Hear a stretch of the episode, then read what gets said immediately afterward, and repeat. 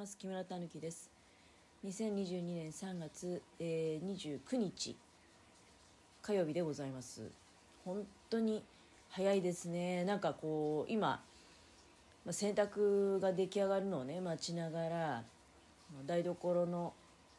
テーブルのところに、ま、椅子がありますのでそこに腰掛けてねカレンダー見てるんだけどついこう1週間前の日にちを追ってしまうんだよね。でああ違う違うもうそうだ。あれ最後の週だっていうことで今週の終わりにはもう4月になってしまうと。本当に早いなと思います。です。わざわざねあの台所のテーブルの椅子のところになんていうこと。あのなんでそんなこといちいち言ったんだろうって自分でそう思ったんですけどいや実はですねたったさっきねぎっくり腰だなと思いましたね。あの腰がギクってなってでそこから痛いと。でコルセットしてね。あいつもはそのラジオトークおしゃべりする時って例えばこうやって今洗濯物待ってる時もあの部屋が台所って一番家の中で寒い部屋なんですよ。だからリビングの方に行ってでリビングの方で座ってねお茶飲みながら喋ってるんですけど我が家のリビングってあの低いんですよね。床に直接腰下ろすっていうスタイルなんですよ。その座椅子とか、まあ、座布団を置いて。やっぱり腰が痛くなるとそういうねもう一番低いところからあの立ち上がってとかね。いう動作はちょっと、まあ、しんどいですね。それでふと思ったんだけど昨日私あのライブ配信でまだこの収録では喋ってないと思うんだけど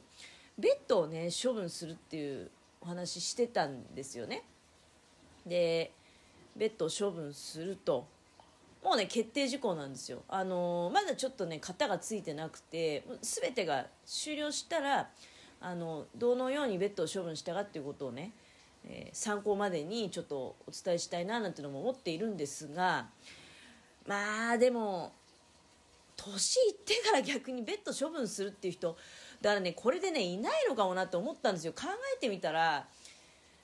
まあ、私のベッドを処分してそもそもベッドを処分するっていうのは昨日ライブ配信で一番最初で言ったんだけどあのベッドにはもう5年ぐらい寝てないと。ベッドを使った睡眠をとってないんですよ私は。でリビングのソファーで寝てるという状態がもう5年は続いてます。で、えー、なのでベッドで家のものもなんかまあ、その節電とかでねあの部屋がその別々だったんですよ。あと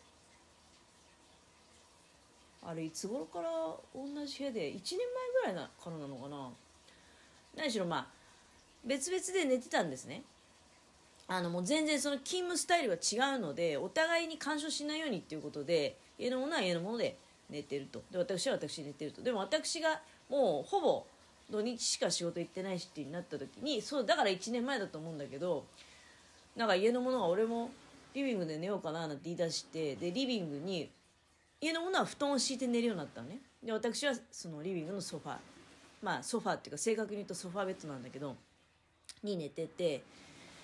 えー、っていうことをやってたの。でそれをベッドを廃止しでベッドを2台捨てるから家のものもだから今どっちもベッド使ってないって状態なのでそのベッドを処分して空いた部屋にもうベッドって本当に荷物なのよ。それでまあその空いた部屋ができるってことになるのでそこに私が今寝ているソファベッドを運んででそこを第2のリビングみたいにもしくはそのゲストルームちょっと急なあの来来客お客は来ないと思いますけど、まあ、例えば実家の人間とかがね急に来て泊まなきゃいけないなんてなった時に、まあ、そこを使えるんじゃないかということ。まあでそうじゃない時は普段はねあの、まあ、趣味の部屋みたいにいくつ趣味の部屋あんだよみたいなことになっちゃいますけど、まあ、できればあの構想としてはそこでタップダンスをしたいなってタップ部屋みたいにしようかなっていうことを考えてるんですけどでその話が遠回りになるよね。いや私もだから最終的には家のものとねリビングに布団を並べて敷こうかなと思ってるわけよ。もうちょっと前に話したけどうち本当に物がいっぱいあって何でも5組あるとね。食器からなんから昭和の家なもんで。なんだったら布団もいや本当に5人ぐらい全然寝れるだけの量があるんですよ。で使ってない高級なね無圧布団もあったりですね。でそれを、まあ、使って眠ろうじゃないかと私もね床に引いて。家のものがソファーベッドですごく心配してたのがソファーベッドって平らじゃないんですよね。だからあの真ん中が絶妙にくぼんでて斜めってるんですよ。あのそんなところで毎晩寝てるとよく寝てないんじゃないかとかね私が。でそれ心配、まあ、してくれてたもんですからまあまあせっかく無圧布団もじゃあるんだから無圧布団で眠りましょうかっていう風な方向性になってるんだけど今ぎっくり腰になってみて思ったんだけどベッドだったりとかそのソファーベッドの方が寝るのは楽だよね、うん、寝たり起き上がったりする時に。あのまずもう第一段階がまあ座位っていうね座った状態からスタートできるわけじゃないですかこう。くるっと回転させてちょっと足を下ろせばねあの座ってるっていう状態になるわけだから、うん、だからうんどうなんかなって布団で布団を上げ下ろしして眠るっていうことがどうなのかなっていうのがまず一つ今ねふと思ったっていうことと。まあでもかといって私の場合はねその朝大慌てで布団を上げてさあもう仕事行かなきゃっていうそういう今まあ身分ではないので、まあ、この先は分かりませんけども。とりあえず今の段階ではそういう身分ではないので、うん、まあ急ぐんでなければゆっくりと布団を畳んでね。まあ、ほんと、あの腰痛がぎっくり腰がねひどい期間であれば、まあ、家の者に布団はちょっと上げてくれるって頼むことも。多分ね布団を引くのは問題ないと思うんですよ。バーンって広がるだけだから。で畳む方がやっぱりその低いところが高いところ持ち上げるとかね。いうのが今はね椅子に座っててだから別に何ともない何ともないけどちょっと嫌な感じはするんですよ。それでも今回結構あれこのぎっくり腰結構ひどい感じと思ってちょっとコルセットもしましたけどいやねコルセットするだけじゃなくてねあの病院に行ってくださいねなんて思う人もいるかもしれないけど私 過去に過去の配信で言ってるけど生まれて初めてぎっくり腰になったのって多分ね67年ぐらい前のことじゃないかなと思うんですよ。でその時にもやっぱりねあの病院に行ったらすぐに治るっていうまあ今思えばガセ情報を くれた人がいまして私はその言葉を信じてもうその初めてのぎっくり腰は本当衝撃。もうあのでその時なおみお土産屋さんであのずっとレジ打ちの仕事してたんですけどもう暇な時期になったもんだからもう拷問でですねずっとレジのとこに立ち尽くしていなければいけないと帰りはね歩けないっていうぐらい痛かったんだけど無理やり歩いて駐車場まで行き車も無理やり乗ってもうすごい頑張って帰ったっていう記憶があります。もう旗から見てあの人ぎっくり腰やった人だって指をさしてですねあの笑われてしまうぐらいそんぐらいひどいもうロボットみたいな状態でもうあの全然ロボットって言ったってもうあれですよ。あいつほど滑らかじゃないですよ。動きね。なんだっけ？相棒でしたっけ？あいつほど滑らかじゃなくてもっとギクギクのロボット歩きだったんですけど。いやねその時にねそうそうその医者に行けばもうすぐ治るよって注射を打ってくれるんだからっていうふうに教わったんですよね。で私はその言葉を信じてで、まあ、病院に行きだけどまあどうなるんだろうなってあのどうなるんだろうなって思いつつね。で、まあ、診察していただいたんですよ。そしたらねなんか全然もうあの笑っちゃってる状態でなんかもう鼻で笑っちゃってるような状態でそのお医者さんがね。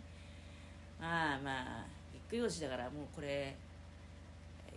じっとしてるしかないんだなって言われたんですよその治るまでね。それで注射もしてくれずただ湿布だけもらって帰ってきたと。でそこそこいい金額取られてそれ以来ねあの私はもう絶対にもう医者には行くまいと思いましたね。ぎっくり腰ごときでは。嘘だったんですよ。注射も打ってくれないし治らなかった。ただもう鼻で笑われた運動不足ですっていうことも言われて。あの痛い時は動いちゃダメだけどもうあれですよ。痛くなくなったらちゃんと動いてくださいよみたいな。まあ私その時もねもう体がめちゃめちゃ硬いっていうのもやっぱ言われたっていうのもあるんでいやそれは分かってるんだけど。まあとにかくですねそんな感じでちょっとあの今だからベッドを撤去したことに軽い不安を覚えてるってこれ年取って取れば取るほどねあのベッドが必要なんじゃないかと本当はね。だけどまあ思いますけどね私。うん年取っても布団の上げ下ろしは頑張りたいっていうのは思ったんだよね。その矢先にこのぎっくり腰、うん、久しぶりに、まあ、ちょっとこれ次の勤務までに直さないとシャレにならないなと思いながら。今ねだからコルセットを巻き、えー、ちょっとまあ大事大事にしながらゆっくりと過ごそうと、うん、原因は何だろうな。いやさっき本当にあの座布団から立ち上がる時にですね何とも言えない中腰になったんですよね。皆さんもご経験若い方はないと思うけど。あの、まあ、いや年取っても経験のないとは経験ないと思うんですよ。私はまあ67年前に一度やってからは割と定期的に平均するとそうですね。1年に1回はなっちゃってるかもしれないですね。しばらくなんなかったなと思ったら突然なるみたいな感じでまあ今朝ね久しぶりにちょっとその微妙な中腰で。もう本当グキですよね。あの魔女の一月でしたっけ？みたいな言葉があるらしいですけどね。外国だかなんだか行くと。実際本当そうなんですよ。なんか本当に一撃をなんか突然ですね。突然腰のなんかある部分に木槌を食らったかのような衝撃があるんですよ。でそんなにその衝撃は大したことないんだけどだんだんだんだんひどくなり最悪動けなくなるそれがまあぎっくり腰でございます。若い人でもなるらしいのでもうぜひくれぐれも皆さんねあの注意していただきたいなと思いました。